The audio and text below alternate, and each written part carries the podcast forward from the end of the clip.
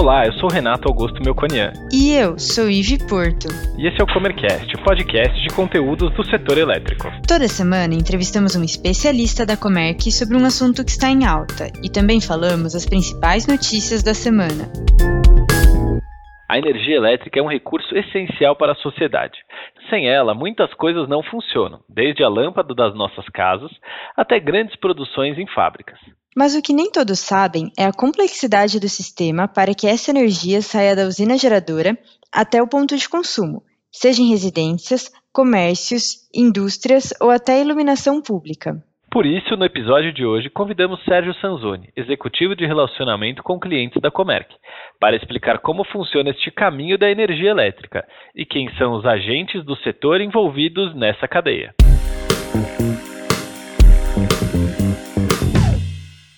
Oi, Sérgio, tudo bem? Seja muito bem-vindo ao Comercast. Obrigado. Eu queria começar te pedindo para contar um pouquinho sobre você, apresentar sua trajetória na Comerc e no Mercado Livre. Meu nome é Sérgio Ricardo Sanzoni, né? Sou formado engenheiro eletricista. Estou há quase cinco anos na Comerc, desde 2016, São José dos Campos. Sou casado, pai de dois filhos, já formados. Estou há 35 anos no mercado de energia entrei em 1985 na Eletropaulo, onde pude conhecer todo o caminho da energia, porque na Eletropaulo tínhamos desde geração, transmissão e distribuição de energia. Que legal, então você tem bastante experiência no setor, né?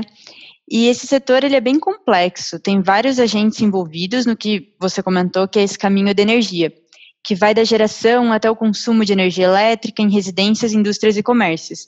Eu queria entender um pouquinho quem são esses agentes. Tudo começa pela geração.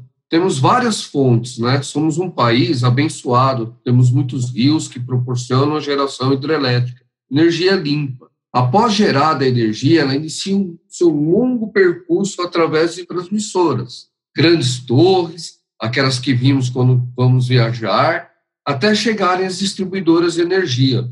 Podemos notar as ETDs, que são as estações transformadoras de distribuidores, em nossos bairros.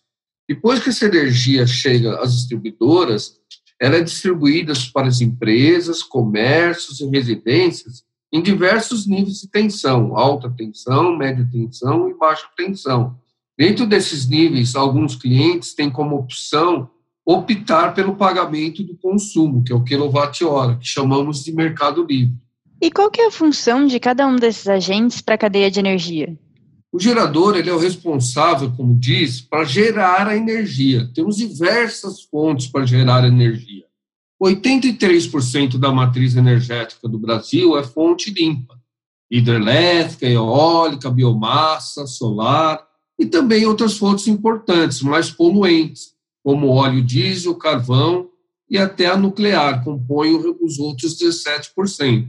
Toda geração tem acoplado ou bem próximo da usina uma subestação elevadora de tensão, normalmente de 13,8 kV para 340 até 765 kV. As tensões são elevadas para a energia percorrer grandes distâncias, evitando assim perdas técnicas maiores. Hoje estimamos em 6% de são rateadas no centro de gravidade, ficando 3% para o gerador e 3% para o cliente final. Vale muito a pena quem é do setor conhecer uma usina, seus reservatórios, o vertedouro, a turbina, ou até mesmo uma termoelétrica biomassa. No interior de São Paulo temos muitas. Outro da cadeia é o transmissor. Né? Depois da energia gerada, Logo após a saída da subestação elevadora, a energia já entra nas torres. As torres que nós conseguimos enxergar das estradas, que são de Furnas, da CETEP, a energia é transmitida através de cabos de alumínio com um núcleo de alma de aço. São aqueles cabos que são pendurados nos isoladores das torres metálicas. Quanto maior essa distância entre as torres, maior é a faixa de servidão.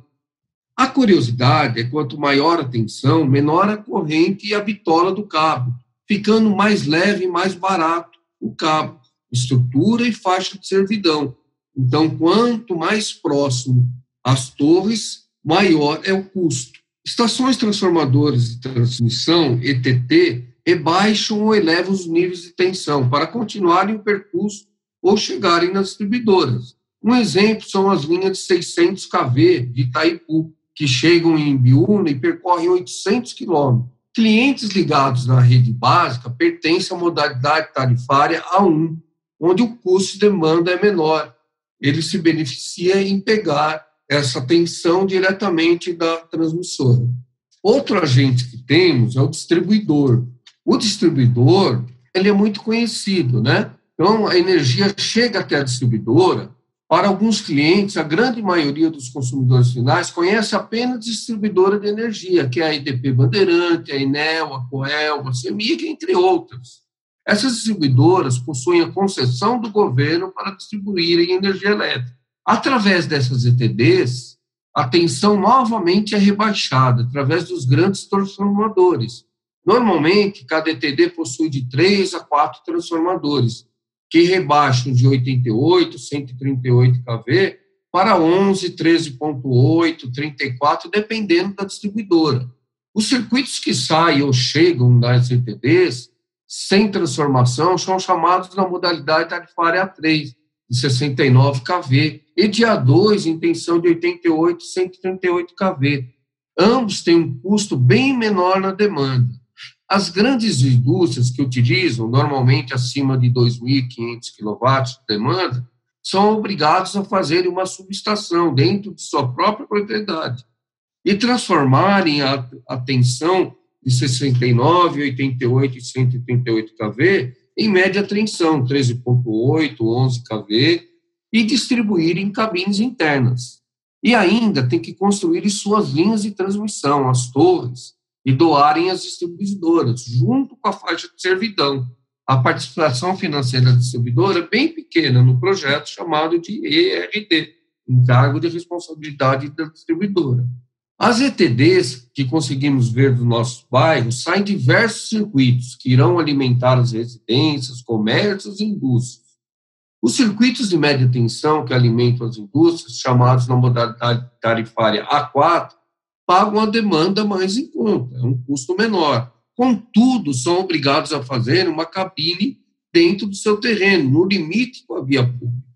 As residências, comércio, indústrias de pequeno porte recebem energia em tensão de 110, 220 volts, baixa tensão. Estas pagam um valor maior, uma vez que a distribuidora teve que transformar mais uma vez a tensão. Então, é o que a gente percebe: quanto mais se transforma a tensão, mais caro ela fica. Finalmente, chegamos na comercialização. Em algumas faculdades de engenharia, foi implementado recentemente a matéria de comercialização. Normalmente, os cursos abrangem somente a geração, transmissão e distribuição, chamada GTD. Finalmente, a energia chega no seu caminho final, e aqui alguns clientes podem optar em utilizar como cliente cativo, distribuidora, ou como cliente especial livre, fornecedor e distribuidora. Fisicamente, não muda absolutamente nada, somente uma adequação no sistema de medição. No Brasil, Infelizmente, o cliente de baixa tensão ou industrial, menor de 500 kW, que não tem várias unidades, são obrigados a pagarem para a distribuidora local. Contudo, o mercado vem mudando e não deve demorar muito essa régua de 500 kW para clientes especiais diminuir, uma vez que muitos clientes com demanda inferior a 300 kW estão migrando para o ACL, sendo obrigados a aumentar suas demandas para 500 kW como existe o desconto de 50% na demanda, acaba sendo viável. Clientes livres, que em 2020 necessitam de 2 mil kW para adquirir energia convencional, em 2021 já passará para 1.500. A distribuidora, como falei no capítulo anterior, tem a concessão do governo para distribuir a energia. Ela não pode ter nenhum tipo de lucro que não seja distribuição. Dessa forma, ela é remunerada pela demanda, o quilowatt. O consumo, quilowatt-hora, a mesma adquire em leilões de longo prazo e aplica os impostos do governo e repassa para os clientes. Quando um cliente adquire energia de outro fornecedor, a distribuidora não perde absolutamente nada. Sérgio, você descreveu todo esse sistema, né? E eu queria te perguntar se é isso que nós chamamos de SIM, e queria pedir para você explicar um pouquinho o que é esse conceito. O SIM é o Sistema Interligado Nacional. Hoje ele está quase 100% conectado. Né? Falta uma parte lá no norte, Roraima, né? que já está sendo conectado, tá sendo feito a linha. Né? O SIM ele fica sob a coordenação e controle do ONS, o Operador Nacional do Sistema.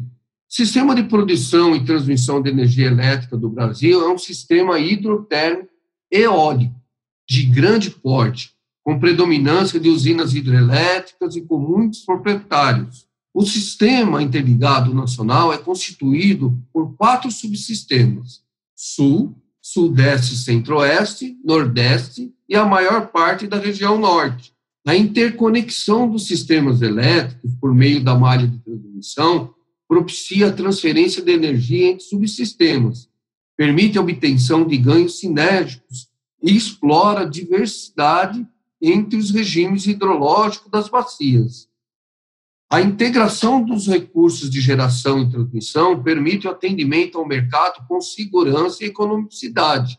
A capacidade instalada de geração do SIM é composta principalmente por usinas hidrelétricas, distribuídas em 16 bacias hidrográficas, nas diferentes regiões do país. Esse caminho pode ser bem longo e complexo, né? Quem que é responsável por cuidar de todo o sistema de modo a garantir que o consumidor receba energia nas suas casas e comércios?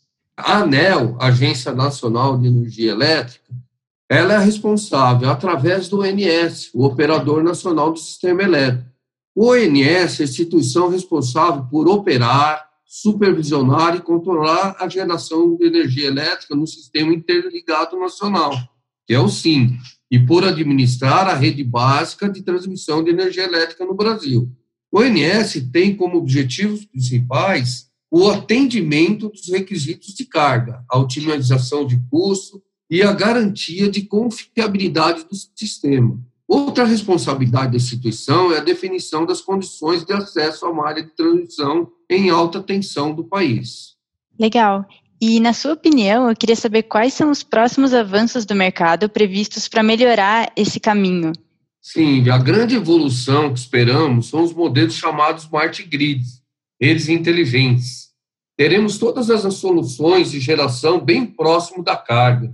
É como se tudo estivesse dentro do seu bairro aumentando a qualidade do fornecimento, medições online de energia, gás, escolher seu fornecedor, saber da sua conta no momento, com medições bidirecionais. Com o crescimento, por exemplo, da geração solar, eólica, teremos muita geração perto do consumo final. Geração distribuída e autoprodução, ora estaremos gerando para consumir, ora injetar na rede. Estaremos aumentando a confiabilidade do sistema. Além dos bancos de baterias, poderemos armazenar a energia gerada. As estruturas de transmissão e distribuição hoje já transmitem, além da energia elétrica, dados através de cabo de aterramento em fibra ótica, ou PGW, tendo dupla função de dados e energia. O Smart Grid tem tudo a ver com os três Ds que chamamos do setor elétrico: descarbonização, digitalização e descentralização, serão considerados os vetores de transformação do setor energético brasileiro. Bem legal, Sérgio. Muito obrigada pela explicação e por simplificar um pouco o que é esse nosso sistema e qual é o papel de cada um dos agentes. Imagina, foi um prazer e estamos sempre à disposição. Com certeza vamos te chamar para voltar mais vezes. Obrigada.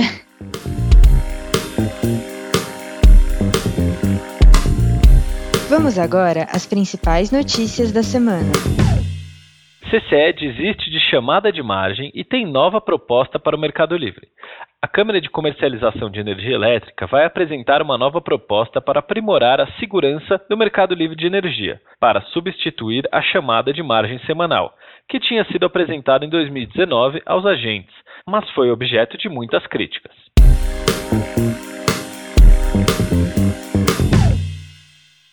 Petrobras acelera a abertura do mercado de gás.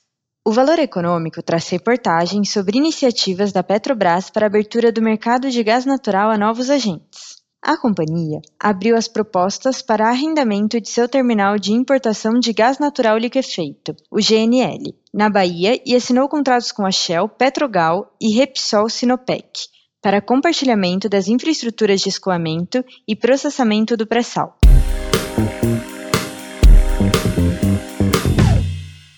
Renováveis empregam 11,5 milhões no mundo. As oportunidades de trabalho geradas no setor de energias renováveis alcançaram a marca de 11,5 milhões no mundo, direta ou indiretamente, liderada pelas posições na energia solar fotovoltaica, com 3,8 milhões. No Brasil, o número de vagas no segmento chegou a quase 1,2 milhão, atrás da China, com mais de 4,3 milhões, e da União Europeia, com 1,3 milhão. MME acredita em aprovação do PL de modernização do setor neste ano. O Ministério de Minas e Energia espera que o Congresso aprove ainda neste ano o projeto de lei 232 de 2019, relativo à modernização do setor elétrico, o governo também está em diálogo permanente com a Câmara e o Senado para aprovação da medida provisória 998, de alívio às tarifas de energia. Gostou desse episódio? Ficou com alguma dúvida ou tem alguma sugestão de tema para o Comercast? Mande para a gente em faleconosco.comerc.com.br ou nas redes sociais. Até, Até a, próxima. próxima.